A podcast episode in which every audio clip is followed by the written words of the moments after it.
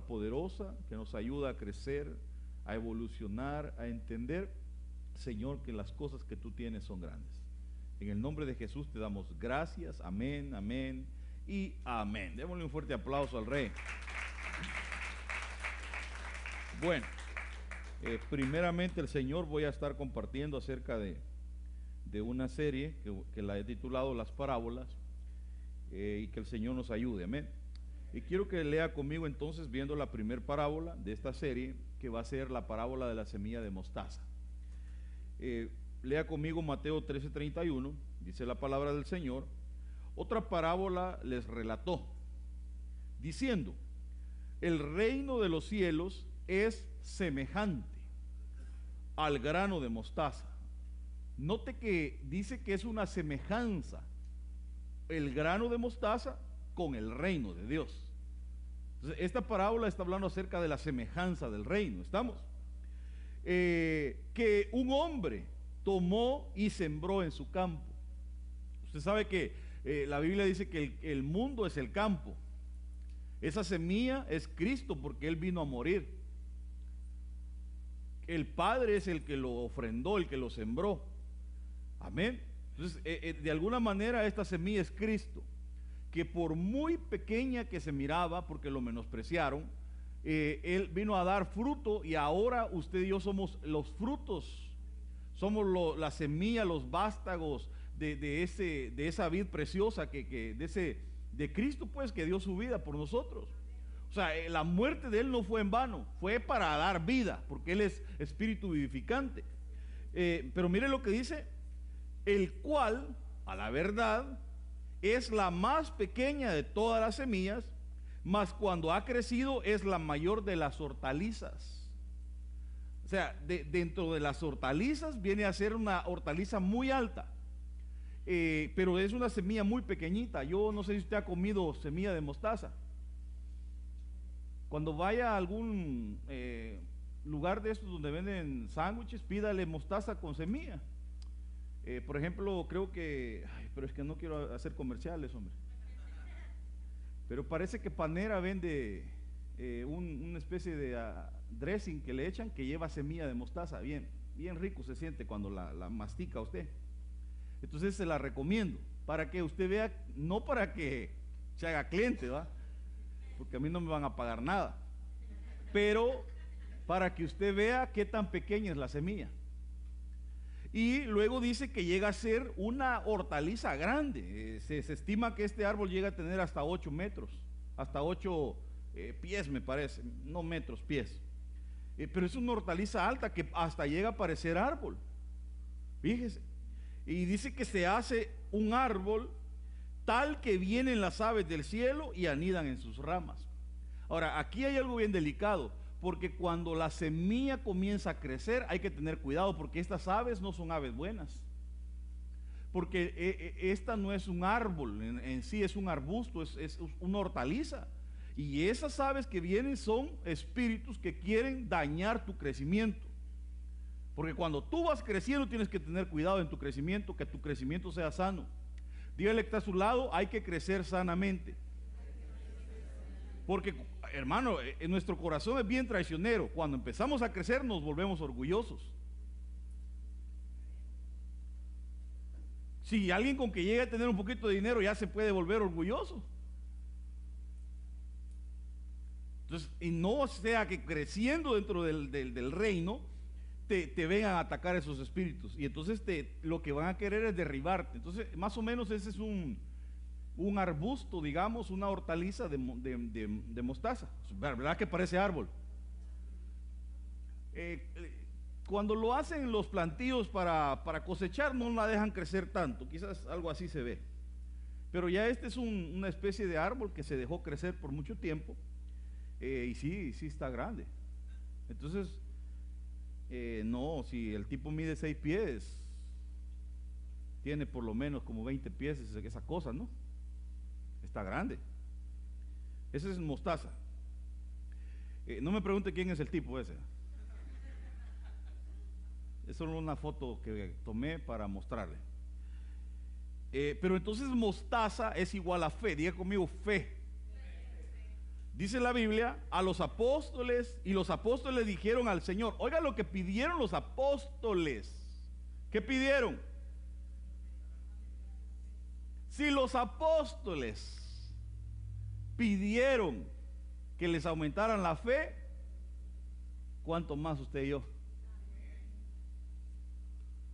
¿Cuántos necesitan fe?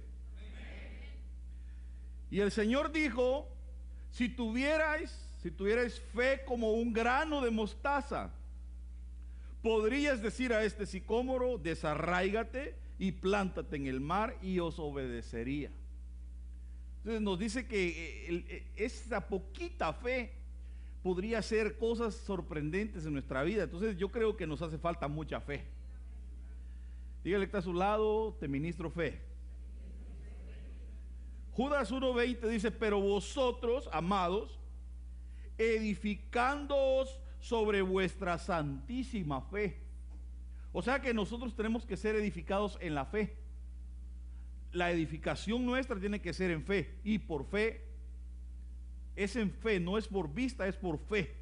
Diga conmigo por fe. Y hay que orar, dice, en el Espíritu Santo. ¿Cuántos son llenos del Espíritu Santo? Pero hermano, fíjese que no se puede sin fe, no se puede edificar. Cuando tú vas a edificar, eh, no tienes nada, te, dan un terreno, digamos, y te dicen, bueno, eh, eh, digamos que una pareja se casa. ¿Cuántos están casados? Y entonces no les alcanza para adquirir una casa, pero adquieren un terreno. Y entonces ellos dos se sientan y dicen, bueno, vamos a construir la casa, pero no tenemos mucho dinero, así que vamos a ver qué podemos hacer. Y no hay nada ahí, y eso por fe tienen que visualizar cómo es que quieren la casa. Cuando usted va a verlas ya hechas, pues ya usted dice, ah, esta me gusta y la compra, pero cuando no la tiene y la va a hacer, es por fe que usted planea algo y la visualiza y dice, ah, yo quiero algo así, entonces lo dibuja y, usted dice, no, así no, quiero que le quiten, que le pongan más ventanas, más luz y, y cuando la visualiza, entonces ya puede trabajar en ese proyecto. Entonces la fe es igual, usted no puede edificar si no tiene fe, porque vas a edificar algo que no ves porque la fe es la certeza de lo que se espera. Entonces, usted y yo necesitamos fe para edificar. Diga conmigo, yo necesito fe. Y todo lo que pidiereis en oración, creyendo, lo recibiréis. Uno, hay que orar. Si no oras, ¿cómo vas a pedir? Nada de que, ay, el Señor conoce mi corazón. Él sabe que en mi corazón yo anhelo un esposo. No. Ora y dile al Señor, Señor, yo quiero que me des un esposo bueno, que te sirva, que sea un siervo, que te ame, que no me vaya a golpear y todo lo que quiera. Pero lo pide. En oración. Y luego cree. Porque si no lo cree, tampoco no le va a llegar. Hermano, hay gente que, cree que nunca va a poder ser rico. No de apellido rico, ¿va? Qué bendición, ¿va? ¿Cuántos quisieran ser ricos? Hablando económicamente. Nah, mire, hermano, no me salga tan espiritual y usted no me va a decir, no, pastor, yo eh, hay que ser pobre porque Cristo era pobre.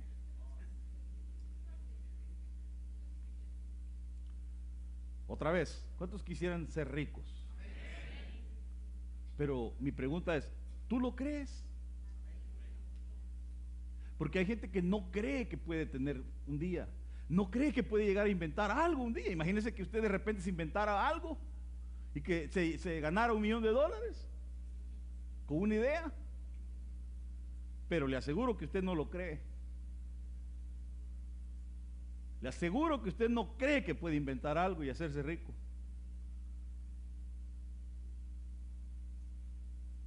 ¿Va que no lo cree o sí lo cree? A ver, levánteme la mano los que creen. A ver, ¿y se ha sentado a ver qué piensa en algo o no? ¿O cree que así le va a llover la idea ahí? Porque el que innova, el que el visionario anda viendo, anda viendo y, y de repente se inventa algo. Imagínense que alguien por ahí se inventó una aplicación que tú te eh, agregas a, la aplicación, te haces miembro y por ejemplo, si, si la iglesia tuviera un driveway, podemos rentar el driveway. Entonces alguien va en una aplicación y, ve los lugares y dice, oh, este driveway lo rentan y se parquea y en la aplicación paga, parece que dos dólares por hora. Entonces usted sale de repente y ve un carro raro ahí y dice, bueno, oh, sí, es que lo que pasa es que como yo rento mi driveway y al rato se quedó ocho horas ahí el carro, por dos le pusieron 16 pesos en la cuenta. Usando y el otro también se gana su dinerito y sin, sin tener driveway usando el suyo. O, los que se inventaron el Lyft, que son la compañía de taxis más grande del mundo, que no tienen ni un, ni un solo taxi, les pertenece. Usan su carro, usted que hace Lyft. Y ellos ganan sin hacer nada, solo por ser los dueños de la aplicación. Eh, pero, pero se pusieron a pensar, hermanos. Me imagino que el tipo dijo, bueno, eh, las compañías de taxis gastan mucho en taxis, en choferes, en permisos, en todo. Entonces, mejor utilicemos el carro de otro. Y él que haga el trabajo y gano del lomo del otro. Y alguien podrá decir, sí, lo que pasa es que, eh, pero sí, se la inventó y qué. ¿O no? Este otro dijo, bueno, todo el mundo quiere comprar, quiere Dios, quiere, bueno, mejor, ¿qué pasa si mejor les desde su teléfono le vendemos todo lo que quiera y que le llegue a su casa? Y se inventó Amazon. Y llegó a ser el hombre más rico el año pasado, no sé si este año. Parece que se divorció y entonces no estoy seguro. Yo no soy tan chismoso como usted. Ah. Y, pero llegó a ser el hombre más rico. Solo por inventarse algo. Hermano, ¿usted tiene fe? Yo ni sé por qué le estoy diciendo esto. ¿Qué tal que el próximo año aquí aparezca un par de millonarios? Es que usted no lo cree, hombre. Ya, a ver, yo me voy a poner a inventar cosas. Pero no le voy a dar. Entonces, creyendo lo recibiréis. Diga conmigo, creyendo lo recibiré. Tienes que creer y lo vas a recibir. Si no lo crees, no lo vas a recibir. Aceptad al que es débil en la fe, pero no para juzgar sus opiniones. Entonces, hay gente que es débil en la fe. Y hay otros que tienen un pequeño grado de fe y ellos tienen que ayudar a los que son débiles. El débil en la fe eh, eh, eh, tambalea. Entonces, el diablo lo que quiere es que nuestra fe se debilite para derrotarnos, pero que el Señor reprenda al diablo. Por, eso es que el canto que ministramos aquí dice, mi fe se está encendiendo. Porque sin fe es imposible agradar a Dios. Hermano, oiga lo que le estoy diciendo. Sin fe tú no puedes agradar a Dios. Tú quieres agradar a Dios, tienes que creerle. O sea, no es posible que el Señor te hable por medio de la, de la profecía y que tú no le creas. Y que todavía, ¿será que la hermana se inventó eso? es Dios que te habla. Pero lo que pasa es que la gente no cree. La gente cree que eh, eh, hay que ver para creer. Entonces el diablo empieza a debilitar la fe. hay gente que es débil en la fe y hay que tener cuidado si tú eres un poco más fuerte porque no tienes que juzgar al débil, sino que tienes que ayudarlo. Diga conmigo, tengo que ayudarlo. Vaya. Esa palabra débil es enfermar. O sea que lo que eh, el diablo quiere es enfermar tu fe.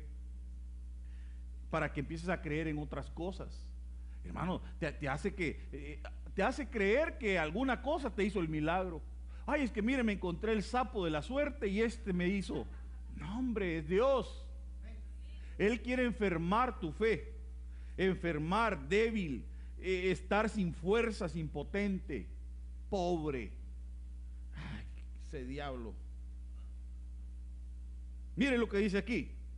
Planten su raíz en Cristo y tómenlo como base sólida para construir su vida. Tú y yo tenemos que plantarnos en Cristo y tenemos que echar esas raíces en Cristo. Y dice, fortalezcan su fe, vivan en la verdad que se les enseñó y siempre sean agradecidos. Por eso es que yo soy bien celoso con la gente que cubro, con la gente que está de esta casa, y no me gusta que anden oyendo otras predicaciones que ni siquiera son del ministerio. ¿Por qué? Porque dice la Biblia que uno tiene, tiene que vivir en la verdad que se le enseña. Solo ayer hicimos un resumen, por eso no, no, lo transmitimos, porque hicimos un resumen de lo que hemos estado hablando en estos días de la cosmovisión. Y entonces, eh, pero ¿De qué sirve tanta enseñanza, tanta palabra, digo yo, si no la vamos a poner por obra, si no la vamos a creer? la palabra es para ti, es, la verdad, por eso te predico con la pura palabra de Dios, con la pura Biblia. Y entonces eso te tiene que bastar, la revelación que tienes. No, no puedes andar llenándote de otras cosas. No puedes aparecer de repente como que eres de la prosperidad o, aparecer como tipo judío de repente, con una tu cachuchita ahí. Y shalom, hermano. Con un tu velo ahí y un tu chofar.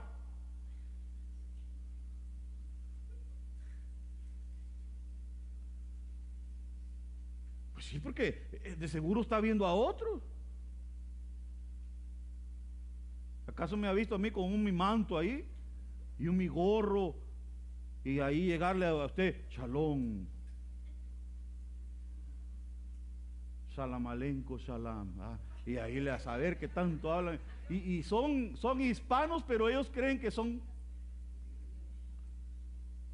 Y hasta sus cantos, shalom aleje. Y ahí están cantando, hermano. y hasta la barba se quieren dejar y ni le sale.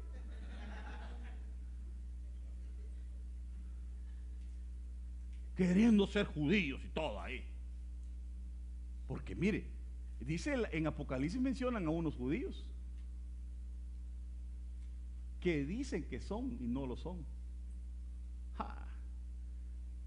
Pero entonces uno tiene que fortalecer su fe viviendo en la verdad que se nos enseña y siempre siendo agradecidos. ¿Tú eres agradecido? ¿Cuántos agradecidos hay aquí? Uno tiene que ser agradecido con lo que tiene. Tú tienes que darle gracias al Señor por esta casa, por el pastor que tienes, por tus hermanos, por tu familia, por, todo lo que Dios te ha dado, por este año. Gracias a, a Dios por este año, que todavía no lo hemos terminado. Este es el último domingo de este año. Y este mes tuvo cinco domingos, ¿no? ¿Cuántos vieron su calendario? Mire, lea este conmigo, por favor, léalo usted, para que no se duerma.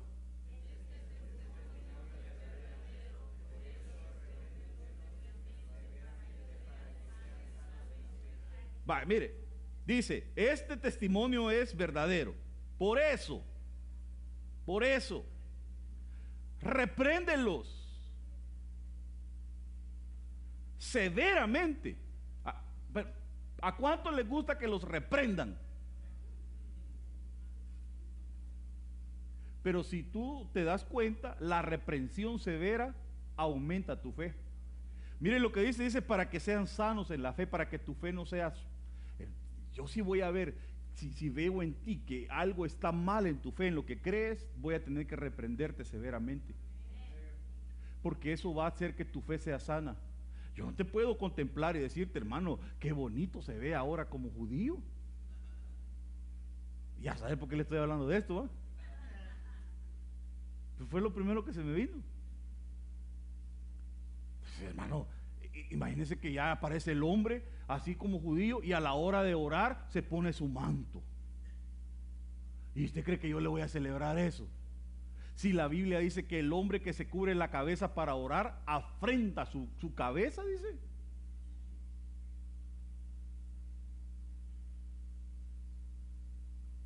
¿Qué, ¿Qué tengo que hacer yo entonces? Digamos que el hermano Marlon aparece de repente ahí. Y, con su, y ya con su manto rayado así, hermano, judío. Y a la hora de orar, se lo pone, hermano. Y se pone ahí, va y todo el mundo asustado. ¿Y, ¿Y qué cree que voy a hacer yo?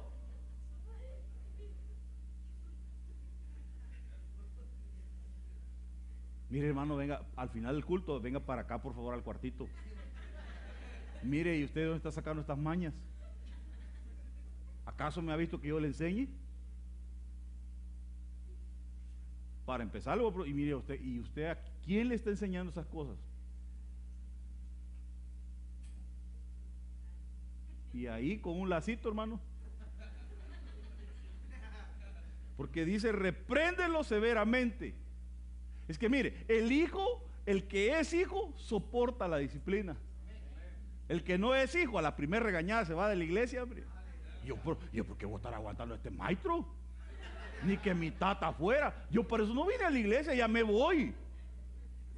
Y se va. Que le vaya bien, pero no estoy echando a nadie. Pero si no soportó es porque no es hijo, porque el hijo soporta la disciplina, porque el hijo entiende que el padre que ama a su hijo lo disciplina. Entonces, si te llamo la atención es porque me importas. Preocúpate si no te llamo la atención y haces lo que quieres. Eso quiere decir que no me importas. Pero si te llamo la atención es porque me importas.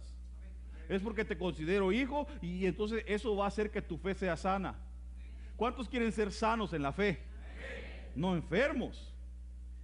Pero si alguno no provee para los suyos, o sea, si alguno no lleva lo necesario, si alguno no provee económicamente para su casa, es un incrédulo. Miren, si alguno no provee para los suyos y especialmente para los de su casa, ¿qué dice? Ha negado la fe. Y es peor que un incrédulo. Bueno, yo le dije que era un incrédulo, pero dice que es peor que un incrédulo. Porque no cree que Dios le puede proveer. Si tu trabajo no te provee lo suficiente, lo que tienes que hacer es buscarte otro trabajo. ¿O no?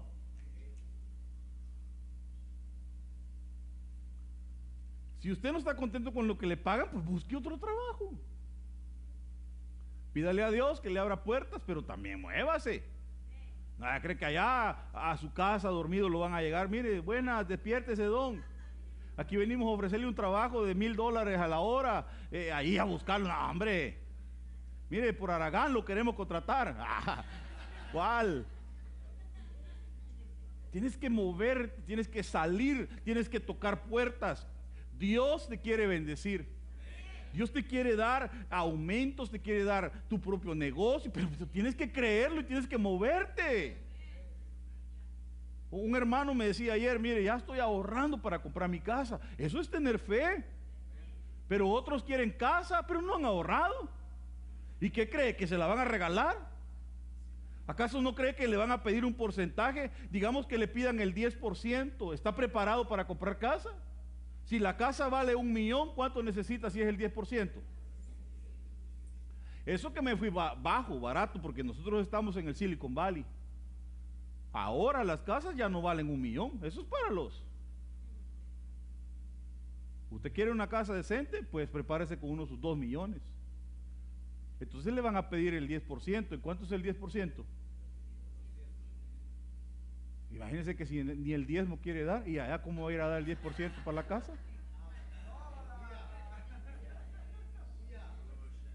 Ah, sí, pero ahí en esos días, Señor, hazme el milagrito. Eh, señor, que me la prueben, que me la den. Y empieza a hacer taxes chuecos y, a, imprimir cuentas de banco chuecas y, y a hacer mentiras y todo para que le den la casa. ¿Y qué si se la dan y después no puede pagarla? Porque en realidad ellos quieren ver tus entradas porque por medio de eso van a saber que tú puedes pagarla. Entonces hay gente que compra casa y empieza a rentar el closet, la sala, mete unos a dormir parados.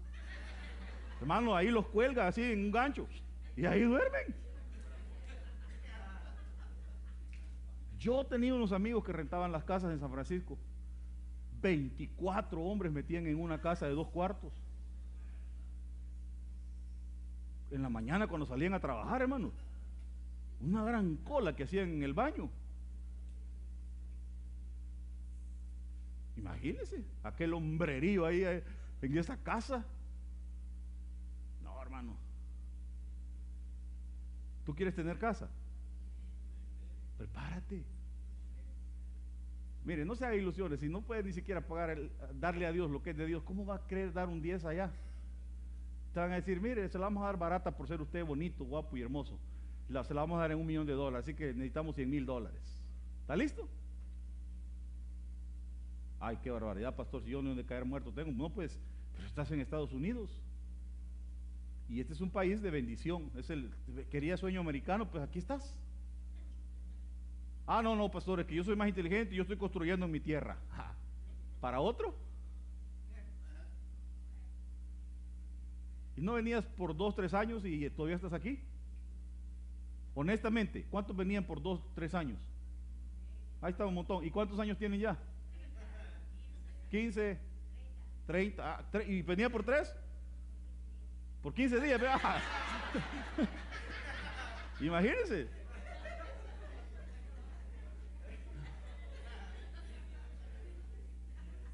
Así de que si 15 días venía y ya tiene 30 años, échele el número usted que venía por un año.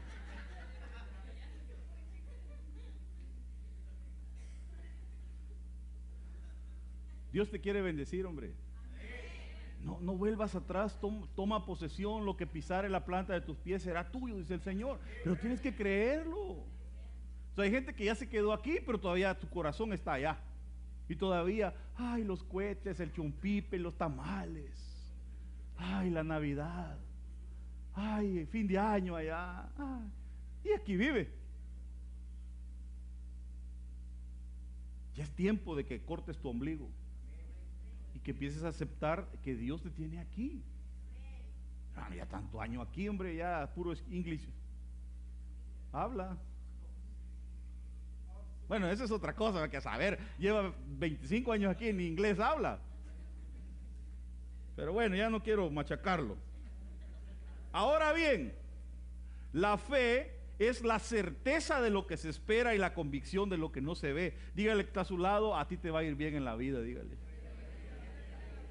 Pero, pero si la fe es la certeza de lo que se espera, ¿qué es lo que tú esperas de tu vida? Hermano, ¿qué es lo que tú esperas?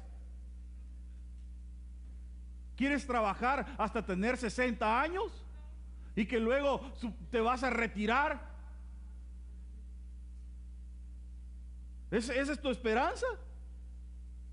¿Trabajar hasta a, qué edad se retiran ahora? ¿Alguien que sepa? 64. 67. A los 67 te tienes que retirar. ¿Cómo vas a estar a los 67 años? A los 67 vas a decir, ahora sí soy libre y me voy por todo el mundo a pasear. Con bordón, diabetes, con todo. Reprendo, y usted también diga reprendo. Pero no me diga que a los 67 años se va a ir a subir a una tabla de surf. A quebrarse todo ahí, va a ir. ¿O, no?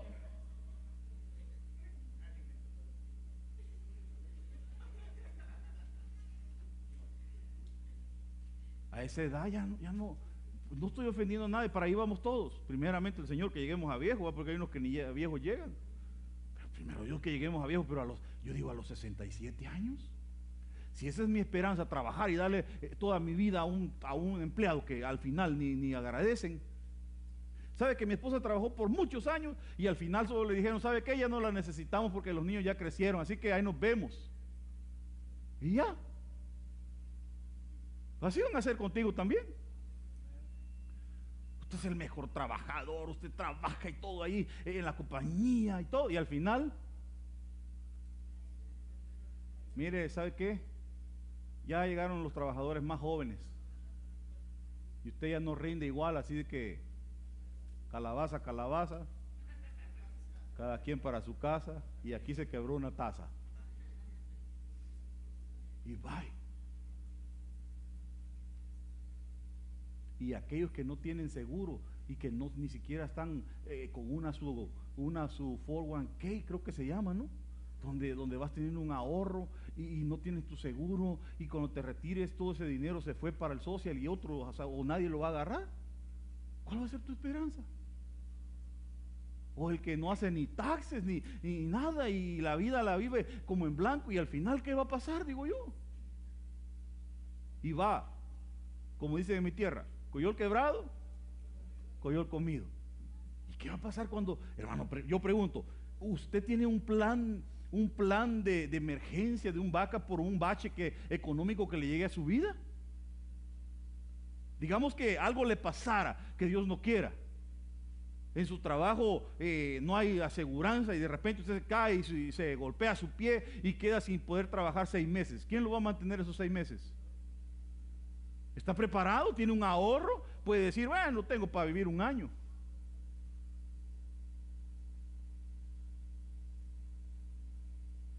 O sea, eh, hay que creer, porque yo estoy de acuerdo que hay que tener fe, pero también hay que ponernos a, a trabajar, hermano.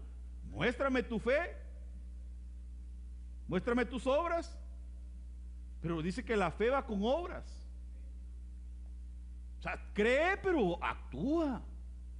¿Cuántos quieren comprar casa?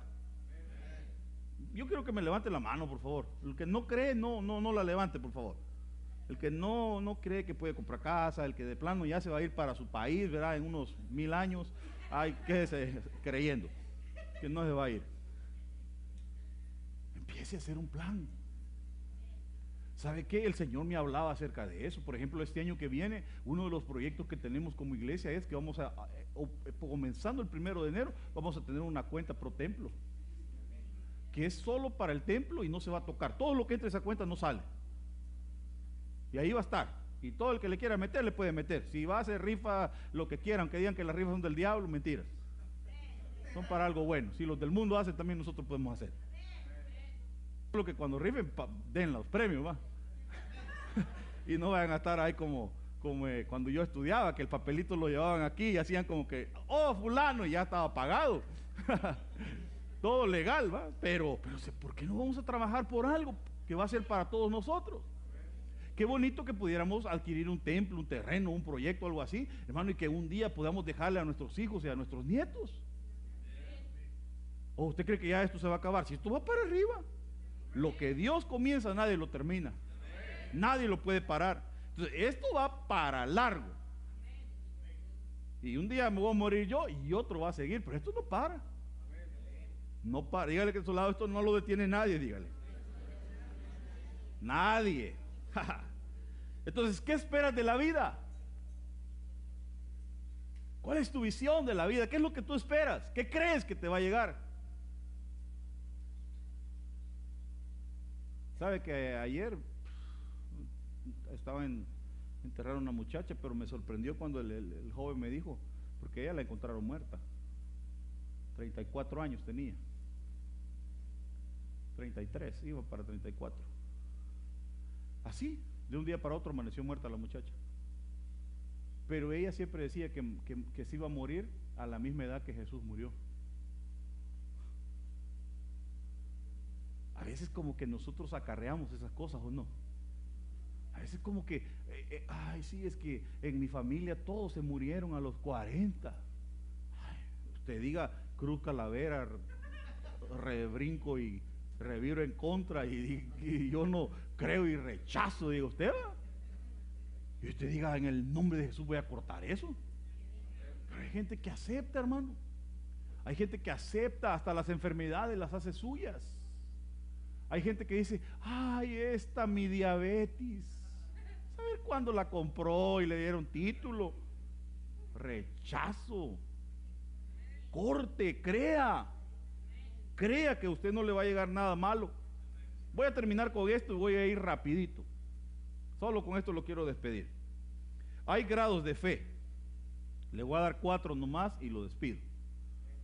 Número uno, los que no tienen fe. Léalo.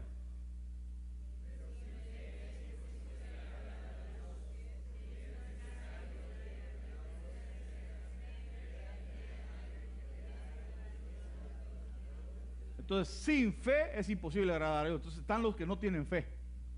Están los sin fe. Pero usted no entra dentro de esa categoría porque en el momento que usted creyó la palabra de Dios y aceptó al Señor Jesús, usted tenía fe. Usted creyó en alguien que no ve. Bendiga al que está a su lado y dígale, te felicito, tomaste la mejor decisión. Pero dentro de esto empiezan los, primeros y miren lo que dice Mateo 14, 31. Al instante Jesús extendió su mano, trabó de él y le dijo, hombre de poca. Entonces están los que no tienen fe y están los que tienen poca fe. ¿Y usted cuánta fe tiene?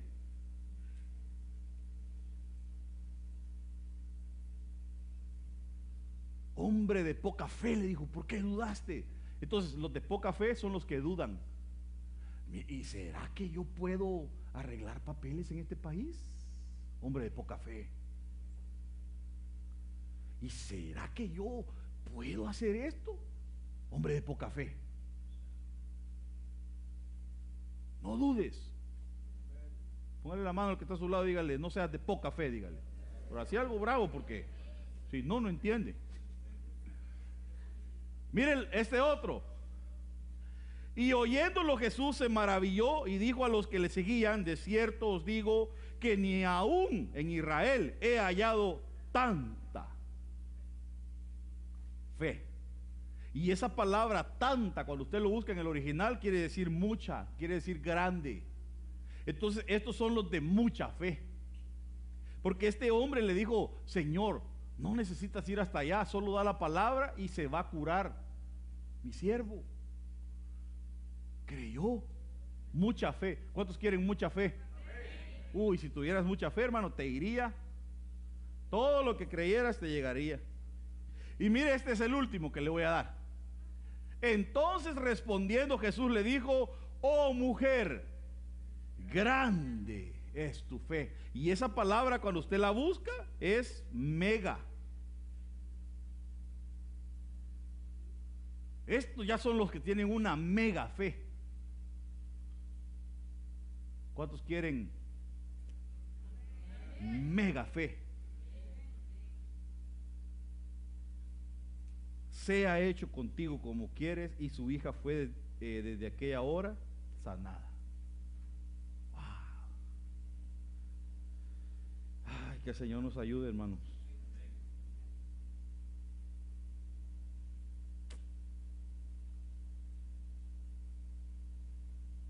Póngase de pie.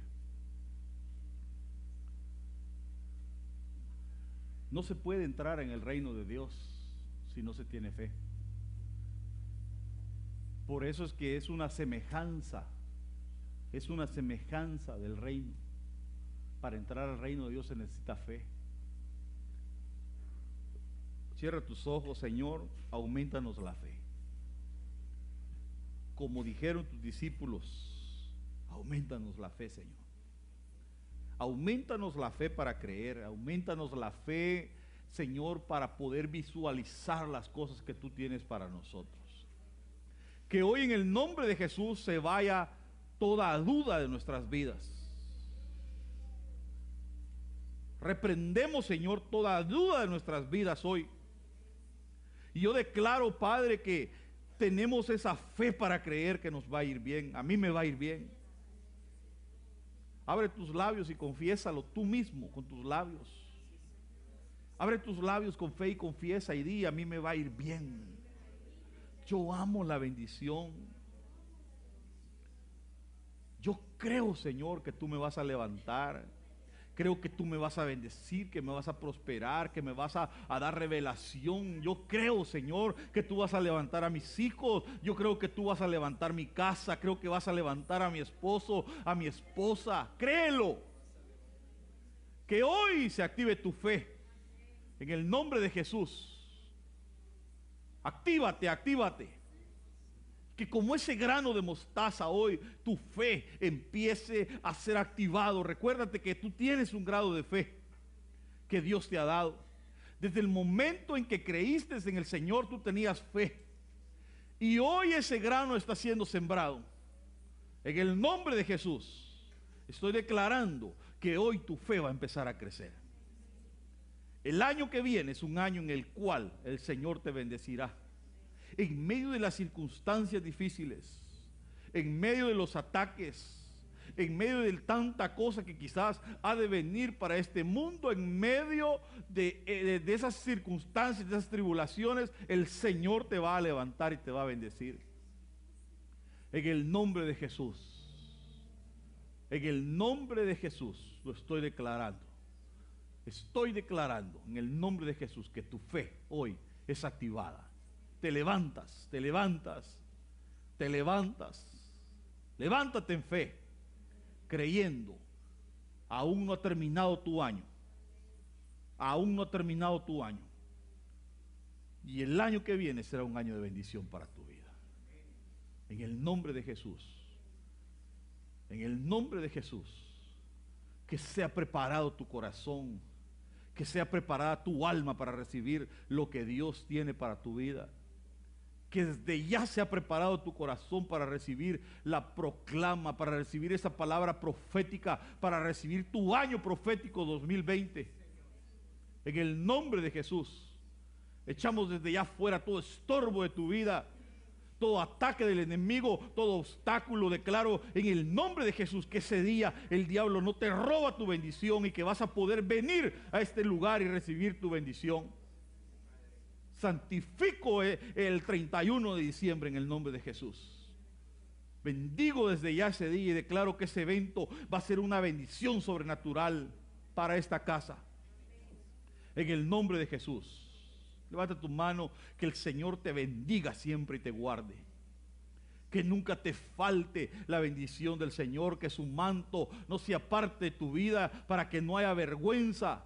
Que el Señor se acuerde de ti y de los tuyos siempre que haga resplandecer su rostro, que guarde tu entrada y tu salida, que bendiga tu mesa y que bendiga tu alcoba. En el nombre de Jesús te doy gracias, Señor. Sella esta palabra en nuestras vidas. Y te suplico, Señor, que la bendición que estas mujeres han recibido, Señor, en ese retiro, el enemigo no la va a robar. Y declaro, Señor, que si este año fue un número, el próximo será mayor.